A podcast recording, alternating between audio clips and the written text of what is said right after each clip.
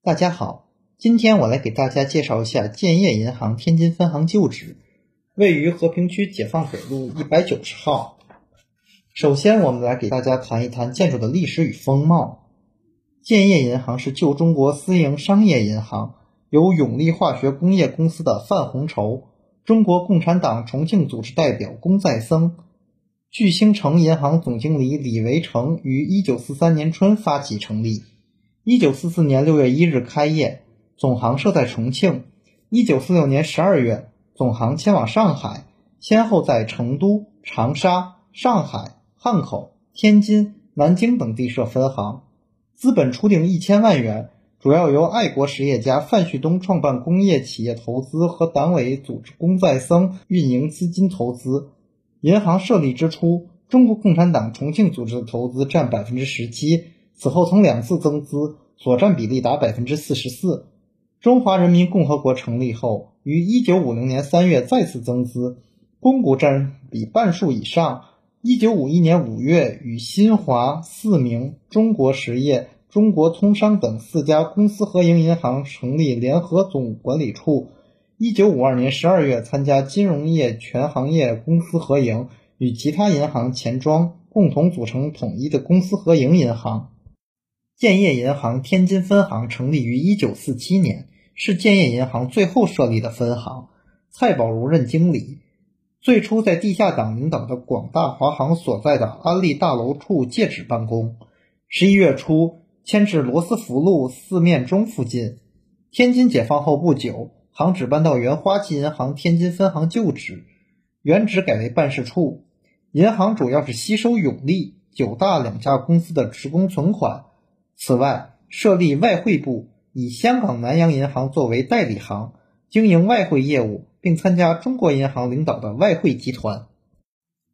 建业银行天津分行存续时间不长，但行只有三处，分别是一九四七年六月至十一月在原安利大楼，一九四七年十一月至一九五零年五月在原和平路二百三十七号。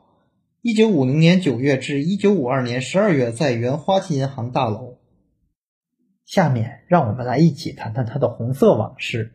建业银行天津分行开业后，资本只有总行按规定拨给的固定运营资金五百万元，并无分行自己的独立资本。经理蔡宝如是江苏人，南洋商业学院银行专科毕业。副经理叶礼芬、乡里姚小仓，共有行员二十余人。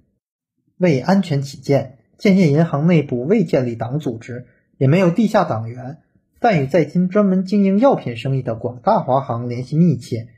天津分行选址即在广大华行所在的安利大楼内，总行还出面聘请广大华行协理、地下党员李在庚做金行顾问，并由总经理龚再僧嘱托广大华行天津分行副经理朱祖贤协助建业银行天津分行开展工作。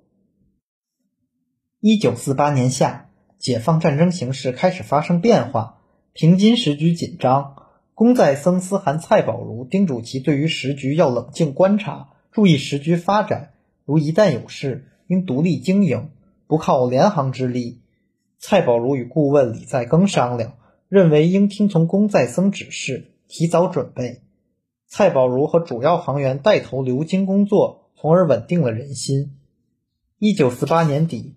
为保护分行迎接解放，行内制定了应变措施，日夜轮流值班，全体行员只领口粮维持生活，一直坚持到天津解放。全体行员这种克己奉公、爱行如家的精神，正是党组织寓思想教育于平时工作之中的显现，从而提高了普通群众的革命觉悟。平津战役胜利后，龚再僧调到北京工作，公开本名和党员身份。一九四九年三月，龚再僧特意来京，将仍担任建业银行天津分行经理的蔡宝如介绍给人民银行何松亭等负责人。